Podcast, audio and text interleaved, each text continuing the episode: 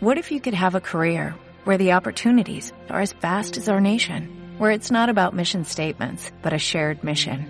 At U.S. Customs and Border Protection, we go beyond to protect more than borders, from ship to shore, air to ground, cities to local communities. CBP agents and officers are keeping people safe.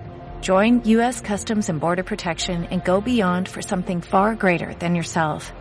Learn more at cbp.gov/careers. ¿Qué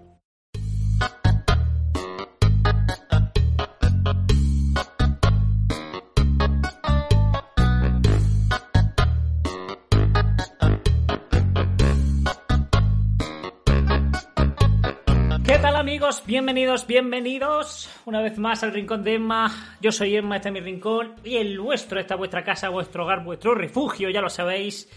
Este rincón es tu refugio. Y hoy vamos con el tema, bueno, con uno de los temas eh, que más caña están dándose últimamente, desgraciadamente. Y es eh, por el- la cuestión del asesinato de este hombre en Estados Unidos, de George Floyd. Eh, está habiendo oleadas de protestas antirracistas. Eh, bueno, cada uno me imagino que tendrá su opinión. Si esto, en fin, hay, gente que le gusta la conspiración, que dice que todo esto es una conspiración. Hay gente que ve una conspiración en todo, ¿no? Pero bueno, eh, otro tema. Eh, está saliendo mucha gente antirracista y entre ellos, por supuesto, no pierde comba, no pierde hilo nuestros amigos de la JW. eh, que ya, creo, en España por lo menos, ya no sé yo si en otros países también, estaban mandándole cartas y estaban metiéndose con el tema de la violencia de género. Aquí, pues obviamente también quieren decir, nosotros no somos racistas, el mundo eh, va a acabar eh, y va y Dios va a acabar con el racismo en general. Y para que veáis lo, lo buenos que somos. Y han sacado un magnífico eh, audio en su, en su web, que os dejaré el enlace en la descripción para que, si queréis oírlo completo, dura dos o tres minutos. Yo he cortado las partes que más curiosas me han parecido de este audio para contestarle, pero no por mí, no con mis palabras, sino con las publicaciones que ellos mismos sacaron. ¿Vale? Y es cierto, es cierto, me podéis decir, no se puede juzgar mm, eh, por algo que ha hecho anteriormente. Me refiero a que hay muchos poetas, muchos escritores, que hoy día se le está, precisamente, se ha censurado ahora lo que el viento se llevó porque dicen que es racista. Bueno, yo por ejemplo en eso no estoy de acuerdo. O que quiten estatuas de colonos, pues no estoy de acuerdo.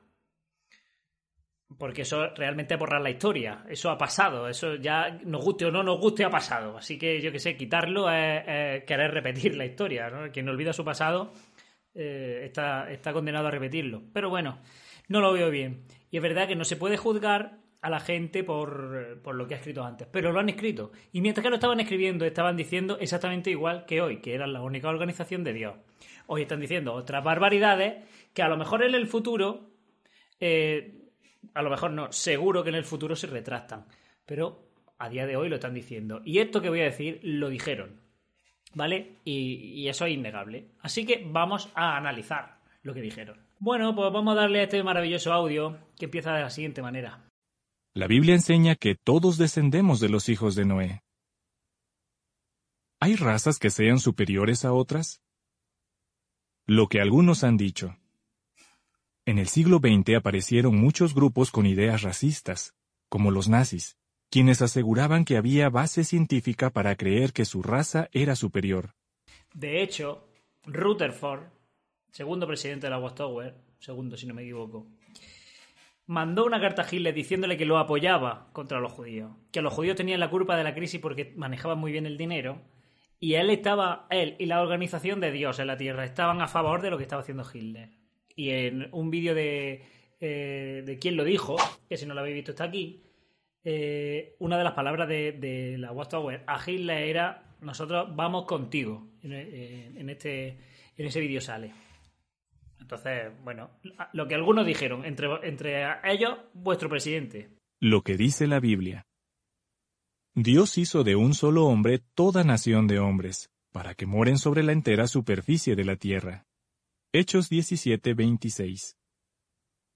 Hechos 10, 34 y 35 dice, Dios no es parcial, sino que, en toda nación, el que le teme y obra justicia le es acepto. Efectivamente, eso lo dice. También dice eh, cosas como la que dice Levítico. El Levítico 25, 44 leemos, bueno, del 44 al 46. Tu esclavo y tu esclava vendrán de las naciones de alrededor. De ellas podrán comprar un esclavo o una esclava. También podrán comprar esclavos de entre los hijos de los inmigrantes que viven con ustedes y de entre las familias de ellos que han nacido en la tierra de ustedes. Y ellos serán propiedad de ustedes. Pueden dejárselos como herencia a su hijo después de ustedes para que los hereden como propiedad permanente. Podrán usarlos como trabajadores. Eso también lo dice. Vamos a ser justos.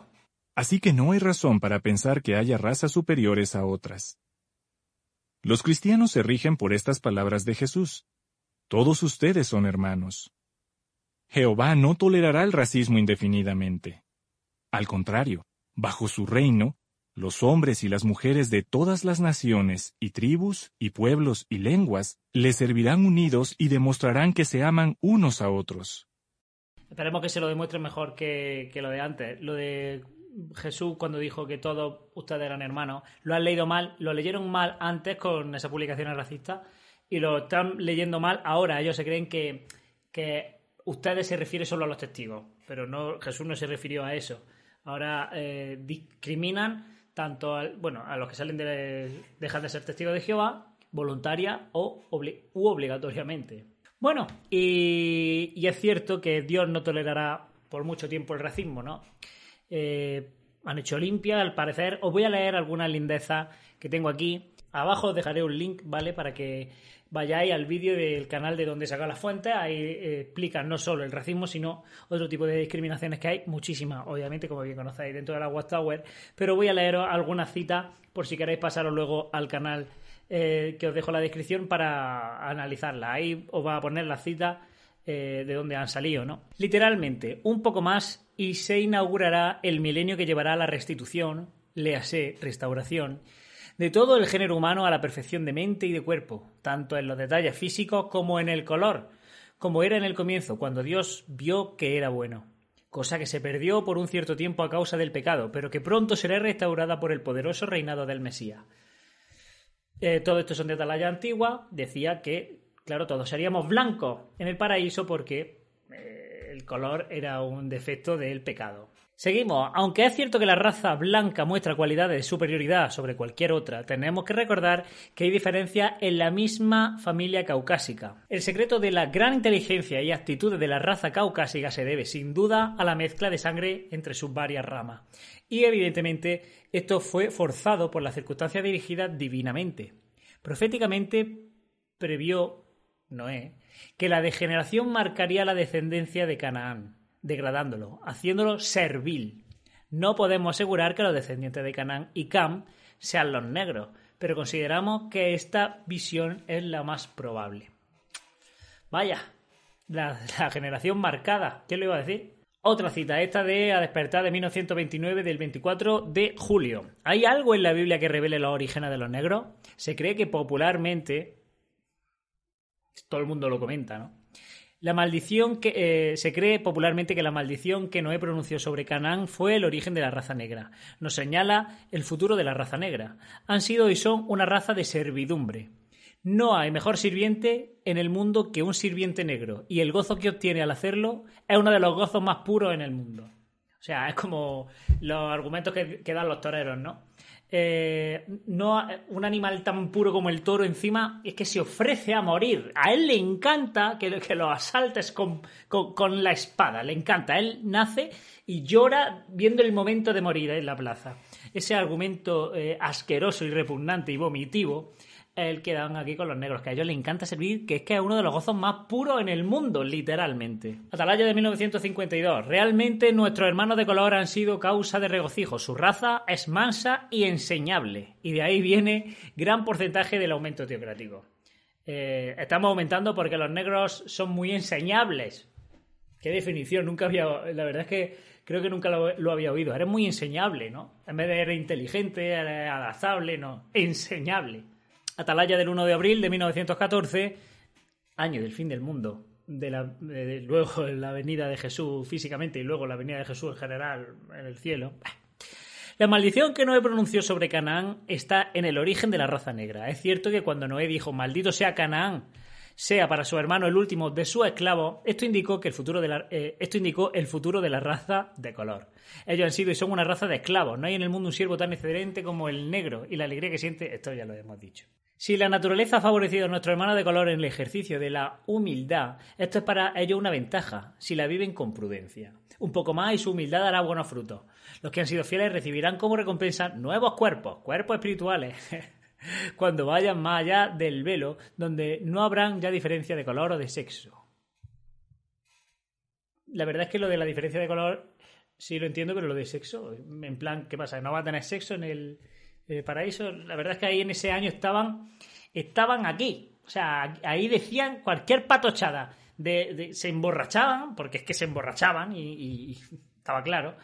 Y cualquier cosa que se les ocurría la sortaban. Eh, tampoco está muy lejos de lo que hacen hoy. Pero en esa época era mucho más salvaje porque no había censura. Hoy sí se retienen un poquito. Bueno, estas son las citas que yo, eh, bueno, que he ido encontrando, que he ido recopilando más bien. Como digo, los links están en la descripción para que los echéis un ojo y no le contesto con mis palabras, si le contestara con mis palabras sería muchísimo peor. Eh, le contesto con sus publicaciones. ¿Qué pasa? Ahora mismo, obviamente, se tienen que desentender de cualquier atisbo de racismo, porque eh, obviamente la sociedad se les tira, se les tira encima, la sociedad en general. Y, y demasiadas cosas hacen ya como para que encima ahora también te metas con ellos, hoy día. Y es una manera de ganar de esto, al igual que lo de la violencia de género. Pero bueno, Así, así es nuestra sociedad, amigos. Espero que os haya gustado. Muchas gracias a mis patrocinadores. Si tú también me quieres apoyar, abajo están los links para que puedas hacerlo y puedas obtener todas las ventajas de ser un patrocinador. Y nada, espero que, os haya gustado, espero que estéis bien. Ya poco a poco se va terminando las cuarentenas en el mundo, ya era hora. Nosotros estamos de momento yo, como sabéis, eh, soy cantante de orquesta y tenemos este trabajo. Cero. Ahora mismo se suspende todo. Abren las discotecas, en las playas han puesto hasta un medidor de gente que puede haber 38.000 personas, pero no hay fiestas en los pueblos. Porque se pueden juntar 200 personas, como mucho. Así es la vida, así es la vida. Satanás me está, me está, me está haciendo tropezar. Espero que estéis genial, amigos, y que, y que estéis felices. Y que estéis felices. Poco a poco iremos también, seguiremos desgranando estas mentiras. Y nos vemos en el siguiente.